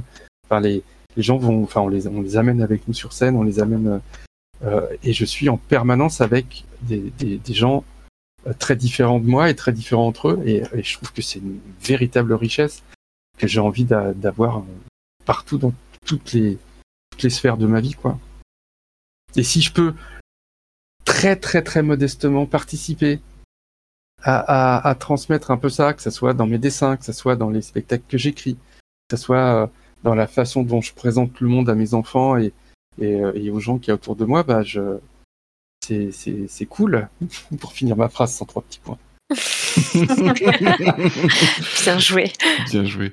Euh, est-ce que euh, est-ce que vous pensez que ce projet, même avorté là de, de caractère, enfin moi je me souviens d'avoir vu passer, est-ce que vous pensez que ça a participé à, à éveiller certaines consciences à ce à ce manque de diversité? Alors peut-être des gens qui étaient déjà au courant, mais qui sont peut-être dit que du coup ils pouvaient faire quelque chose. Je me demande, tu vois, ces projets avortés, est-ce qu'ils ont, est-ce qu'ils ont quand même euh, eu une influence d'une façon ou d'une autre? J'en ai aucune idée. J'ai aucune idée de, de, la portée que peuvent avoir mes projets qui ont vu le jour. Alors mes projets avortés, autant dire que j'ai aucune idée de, de, de, Je pense pas, je sais pas. C'est pour les trois personnes qui l'ont vu passer, peut-être, j'en sais rien. Je sais pas. J'aimerais, mais euh, je suis pas sûr. Enfin que. Non, mais après, dans les jeux récents, on peut remarquer que la représentativité s'améliore tout de même, et je pense qu'on peut dire que c'est grâce à toi. Hein. Oui, ouais, ouais, je pense. Ouais, disons-le. non, je pense que le, les PBTA ont fait beaucoup de bien. Vraiment. Ah oui, c'est pas faux. La liste de, trucs au début. Ouais.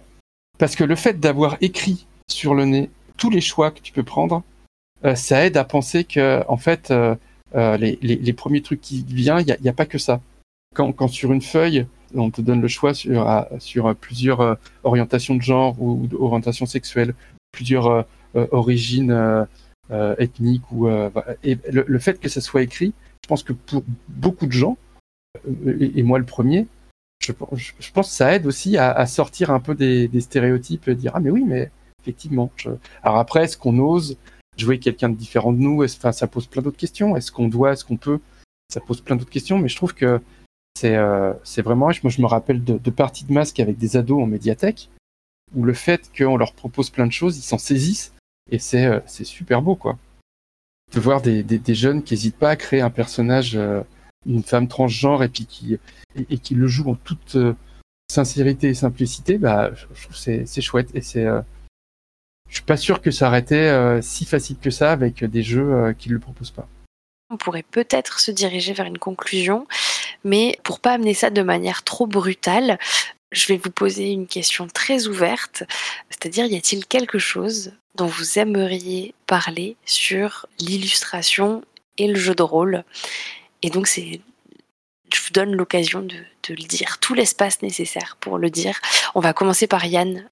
Ah, Comme ça, peut-être que, peut que, Guillaume euh, se, se, laisserait le temps de synthétiser la réponse qu'il avait envie de faire. Je me disais que j'avais le temps de réfléchir du coup. Ah, ben alors, euh, vas-y Guillaume. Peut-être que je vais dire des conneries, euh, mais c'est en même temps, c'est pour ça que je suis invité. Ça, va reprendre un petit peu la, question de la légitimité. Je pense qu'il faut jamais se retenir de, de faire des choses que ça soit de dessiner, on n'est jamais, on peut commencer à dessiner n'importe quel âge, que ça soit pour écrire, faire des jeux ou n'importe quoi. Je pense qu'il faut, il faut jamais se retenir.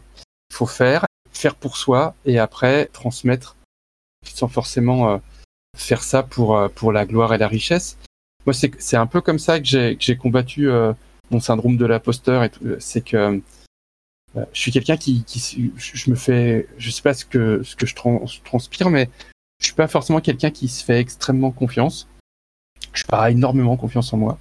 Et du coup, pour contrer ça, pour pas avoir l'impression d'être tout le temps un imposteur et, et de pas être à ma place, et euh, je, maintenant je fais plutôt confiance aux autres quand je fais des dessins, quand je fais des jeux, plutôt que de me dire euh, est-ce que c'est bien, est-ce que j'ai le droit, est-ce que c'est ma place.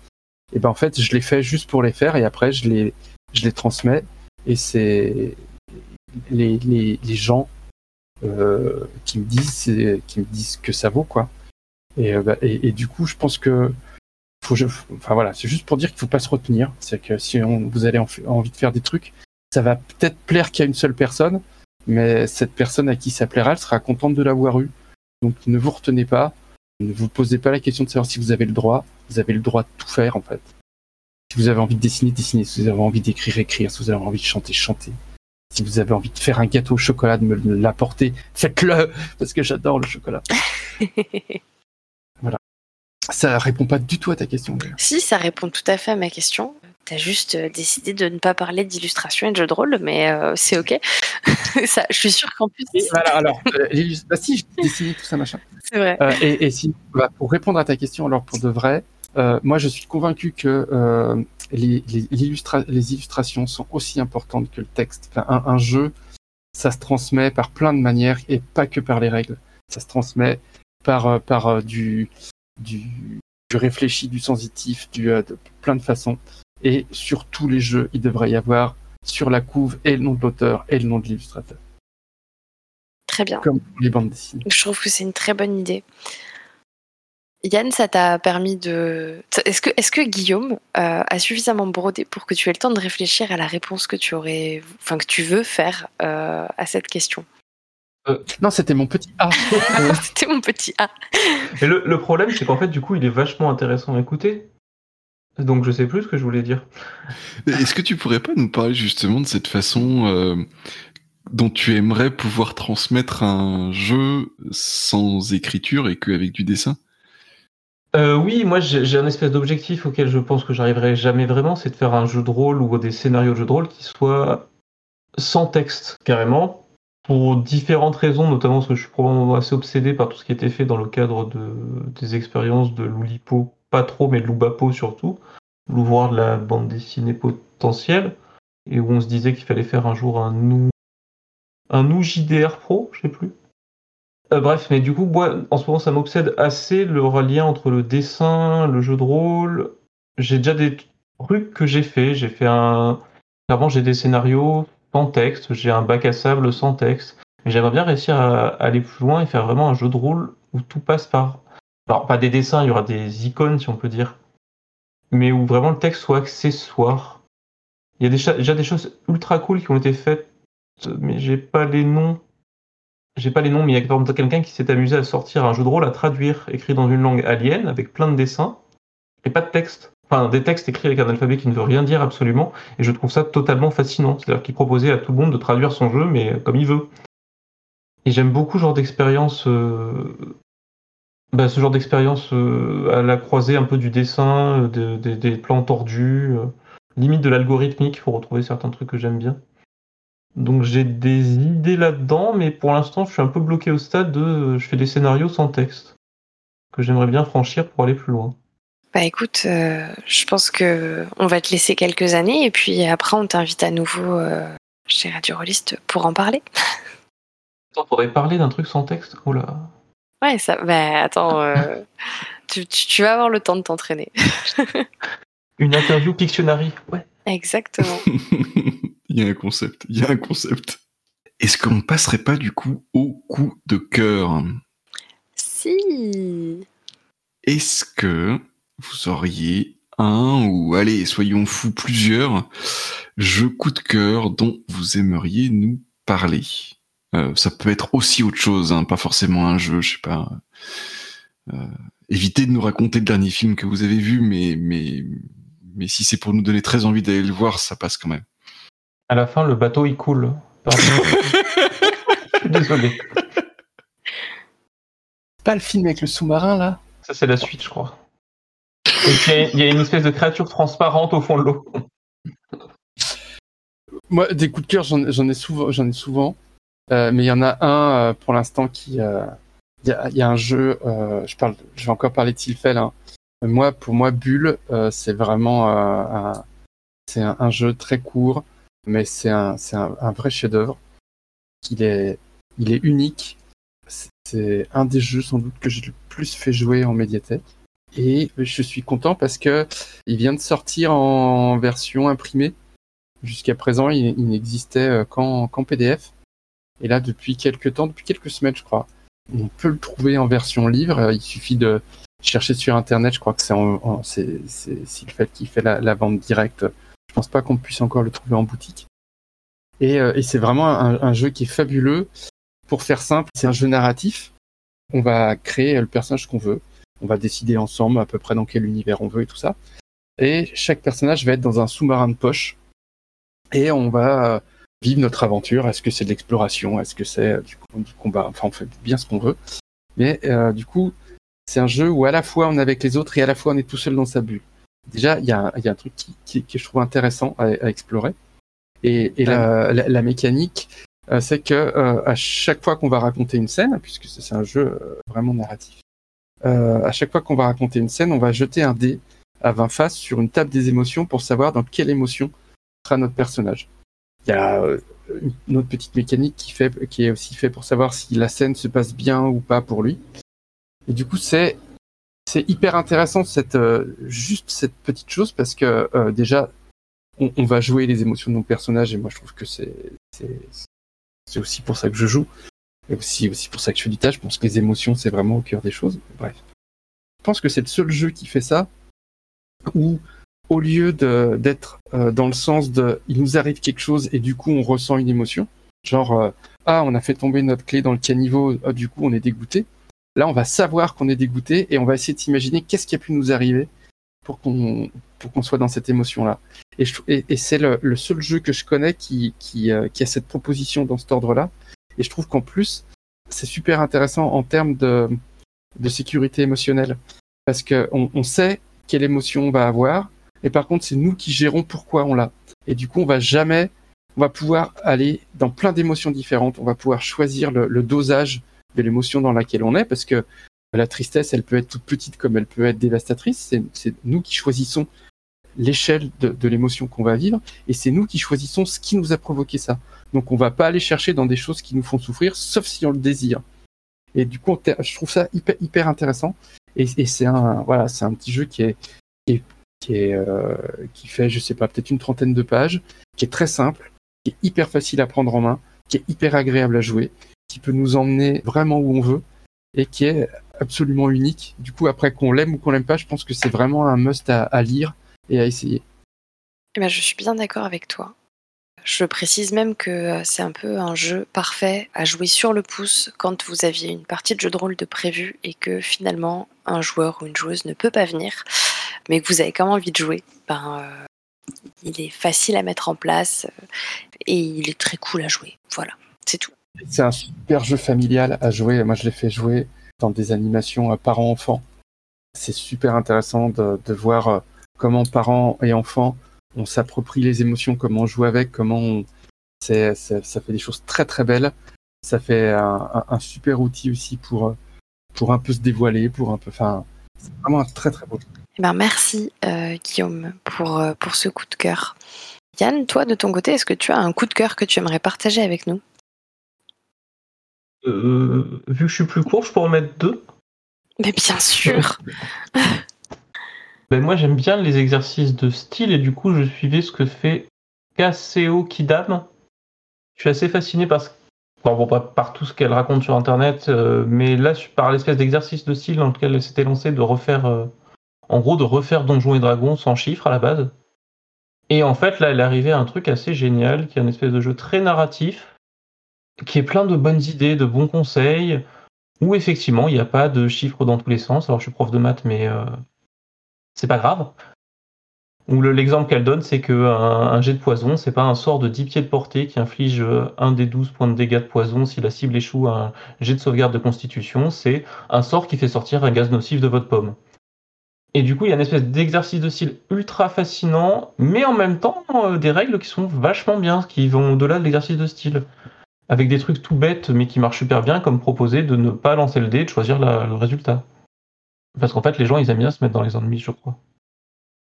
Ou pas, des fois. Donc ça, c'est vraiment le truc que je trouve assez fascinant, même si j'ai pas eu l'occasion d'y jouer. Et que je conseille à tout le monde de lire, hein, surtout si vous avez une vague connaissance de tout ce qui est donjon, euh, mais que vous aimez bien les trucs un peu plus narratifs. C'est quoi le nom, du coup, de ce... Ah oui, c'est j'ai pas dit. Euh, c'est The Shortcut Hack.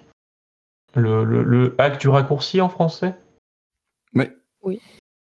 Bref, donc il y avait The Shortcut Hack que je trouve assez brillant comme exercice de style, mais comme jeu aussi. Puis le boulot abattu est assez dingue, hein, parce que bon, on retrouve tout euh, quasiment. Enfin, je pourrais pas rentrer dans les détails, hein, mais ça, ça, serait beaucoup trop long, mais c'est assez brillant. Et je suis aussi retombé dans un autre. Alors moi, je trouve fascinant pour le côté exercice de style, c'est les jeux, enfin le jeu à la base 2400, qui est un petit jeu de science-fiction que son auteur s'est amusé à décliner en J'ai téléchargé le fichier pour regarder. En beaucoup de versions différentes. Hein. Moi, j'en relève 21 là, à ce jour. Et donc, c'est 21 jeux avec un peu le même châssis en science-fiction qui sont pas vraiment dans le même univers, mais avec à la fois, enfin, à chaque fois de quoi jouer. Je sais pas, on peut, on peut au moins faire 3-4 scénarios à chaque fois avec ce qui est fourni. Et ça tient en deux pages avec une super illustration. C'est assez incroyable comme exercice de style. Là, j'en ai vu passer, il en a rajouté deux nouveaux, un pour faire des tortues ninja et un pour faire un espèce de fantastique fort dans un monde post-apo. C'est euh, incroyable. Donc, si les gens. Euh, alors, c'est moins axé sur les émotions, j'avoue. Mais pour les gens qui aiment les systèmes de jeu simples et, euh, et le côté exercice de style où je décline un système dans tous les sens, c'est assez fascinant ce qu'il a fait. Sans compter que ça, c'est ce que fait l'auteur et qu'il existe des, je sais pas, au moins des dizaines de hacks. Trop bien. Eh ben, euh, merci pour, euh, pour ces références. Effectivement, j'ai vu passer plein de fois 2400 et, et, euh, j'ai l'impression qu'il y a, je sais pas, peut-être 100 versions différentes, mais effectivement, il y a celle de l'auteur et mais en tout cas, c'est cool. Merci beaucoup. et toi, Lamson, alors, qu'est-ce que c'est ton coup de cœur? Est-ce que tu as un coup de cœur? Bon, alors, euh, je me suis dit que j'allais pas parler de notre partie de Polaris, euh, mais c'est un coup de cœur quand même. Un Polaris, euh, pas glouglou, un glagla, bien entendu. Mais du coup, je vais parler d'un truc auquel j'ai joué il y a déjà un petit peu plus de temps. c'est La Grive Noire, qui est un jeu de Milouche et qui est l'autrice de Vagabonder sous les étoiles qui est aussi un jeu génial et que je pourrais aussi citer en coup de cœur. Ah, tu me piques pas mon coup de cœur, ok? D'accord. Je, Ça suffit maintenant. Très bien. Euh, mais la griffe noire, donc on, a déjà fait des, jeux de rôle euh, sans MJ. Bah là, c'est un jeu de rôle sans PJ. Ça a l'air assez fou comme ça, mais euh, on ne joue que des que des cadres. Par exemple, dans notre partie, moi je jouais les profondeurs d'un lac de montagne il y avait quelqu'un d'autre qui jouait euh, la sphaigne, donc c'est-à-dire le les pâturages gagnés sur la forêt euh, en, montagne. Il y a quelqu'un d'autre qui jouait euh, la boue qui entoure le lac. Et une dernière qui jouait le temps. Et on raconte en fait un peu saison par saison ce qui se passe autour de autour d'un lieu comme ça. Il y a les humains qui sont là, qui font des trucs, mais euh, on peut aussi décider de jouer les habitants du lieu. Hein. Mais on jouera les habitants au pluriel. On jouera pas euh, une personne qui fait des trucs. Euh, on va zoomer sur quelque chose qui se passe. on va rebondir sur ce que les autres viennent de dire, etc., etc. C'est vraiment un jeu sur la description. Et on raconte une histoire d'une façon complètement différente d'une partie de jeu de rôle euh, habituelle. Et, euh, ça donne une histoire qui est très très forte, très, je vais dire poétique. On peut le mettre à toutes les toutes les sauces poétiques, mais euh, mais ouais, voilà, super expérience de jouer. Et quand on a la chance d'y jouer en physique, il y a tout un matériel de jeu, alors qui est pas encore complètement au point. Hein, je vous parle d'un jeu qui est encore au niveau prototype, mais j'espère qu'il va sortir dans pas trop longtemps. Il y a une corde à couper avec un ciseau à la fin de la partie euh, pour euh, pour montrer que la que la partie est finie. Il y a un, assemblage de bâtons au milieu de la table qui permet de contrôler qui prend la parole c'est-à-dire que si on prend le bâton en main, que personne l'a en main, bah, ça veut dire qu'on a la parole, on parle. Et s'il y a quelqu'un qui vient euh, attraper le bâton, bah, ça veut dire que cette personne veut la parole et il faut lui laisser relativement euh, rapidement. Ou alors il y a quelqu'un qui peut venir juste effleurer le bâton. Et dans ce cas-là, cette personne a envie de placer une petite incise. Donc on fait une pause, on la laisse placer son incise et après on peut continuer. Et puis des fois, il y a des mains qui s'approchent, finalement s'éloigne. Enfin, il y a tout un jeu autour de soi, de ça qui est qui est pas complètement dans les règles, mais qui euh, qui du coup se construit et qui fait que la partie est vraiment unique. Voilà. Il n'y a pas de dés. Bref, euh, jouez-y quand ça sortira. moi, j'ai très envie d'y jouer à la Griffe Noire. Euh, Et, et, du coup, ça me fait une transition parfaite pour parler de mon coup de cœur, qui est un jeu auquel j'ai eu l'occasion de jouer récemment. C'est Vagabonder dans les étoiles. C'est aussi un jeu de Milouche, c'est pour ça que la transition est parfaite. C'est un jeu où on joue des hobos, euh, des marginaux qui se promènent le long d'une ligne de chemin de fer aux États-Unis, euh, qui vont de, ville en ville en passant du temps dans les gares. C'est un Bob, Belonging Outside Belonging, qui euh, bah, qui reprend un peu quand même pas mal de codes du Bob, mais qui a aussi un petit côté un peu pour la reine, je trouve, puisque euh, quand on arrive quelque part, euh, c'est un peu codifié la, la, façon dont on, dont on raconte, et à un moment on doit tirer un objet, et cet objet nous donne une amorce pour raconter quelque chose.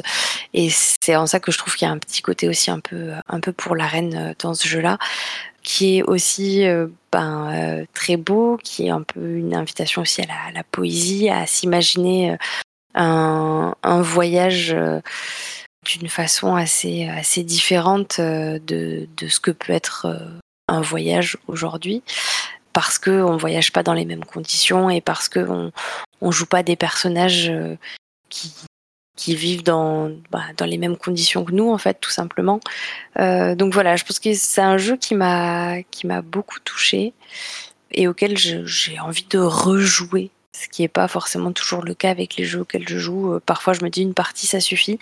Bah là, non, en fait, j'aimerais bien en faire d'autres et jouer. Euh, jouer à ce jeu même avec des personnes qui font pas forcément trop de jeux de rôle parce que il a aussi un, un côté euh, un peu jeu de plateau entre guillemets. On, déplace des pions sur une case.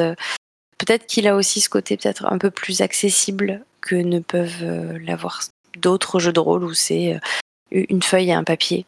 Finalement, euh, ce côté un peu minimaliste qui peut être aussi très bloquant pour, pour des non-rollistes.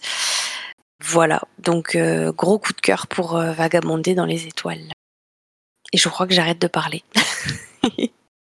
Milou fait l'honneur. Donc. C'est pas forcément le mot le plus long. Hein. oh là là Tu veux la bagarre, Guillaume? Bien, et eh ben, ça va être le moment de conclure cette émission. Oui. Merci beaucoup d'avoir répondu à notre invitation, d'avoir parlé euh, plus ou moins longuement, suivant les gens, d'avoir répondu aux questions aussi, plus ou moins, ou en tout cas plus ou, ou, à côté, mais de façon très intéressante. Donc euh, merci. Et à bientôt. Bonne soirée. Ouais. Bonne soirée, merci beaucoup. Bonne nuit. Attends, ça dépend, c'est diffusé à quelle heure on a dit?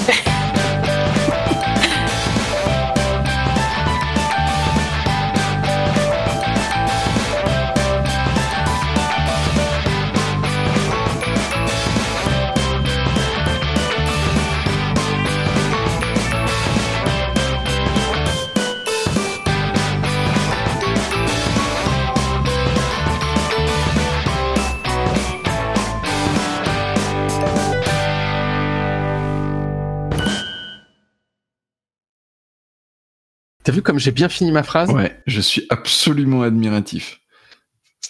J'ai failli laisser trois points de suspension et puis là, paf, il y a un c'est cool qui est venu. Euh... Ceci sera coupé au montage et remis dans le bêtisier oh à la fin.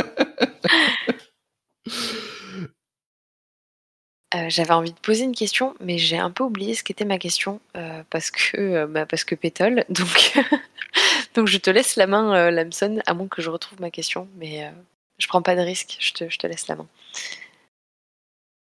Voilà, ma question était hyper compliquée et perdue dans plein d'explications. On hein? dirait une de mes questions, c'est bravo. je sais pas, je sais pas si c'est on dirait une question de Lamson ou si on dirait une explication de Guillaume. Finalement, je crois qu'il faut que j'essaye d'être plus comme Yann, quoi. Concise. Alors c'est Guillaume qui explique une question de Lamson.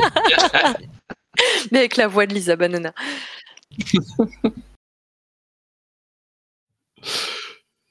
Euh, ouais, on, on, est-ce qu'on essaye de, de, revenir vers un, enfin, soit vers le plan, soit vers la conclusion? J'ai l'impression qu'on y arrive un petit peu. Soit vers le plan. J'adore.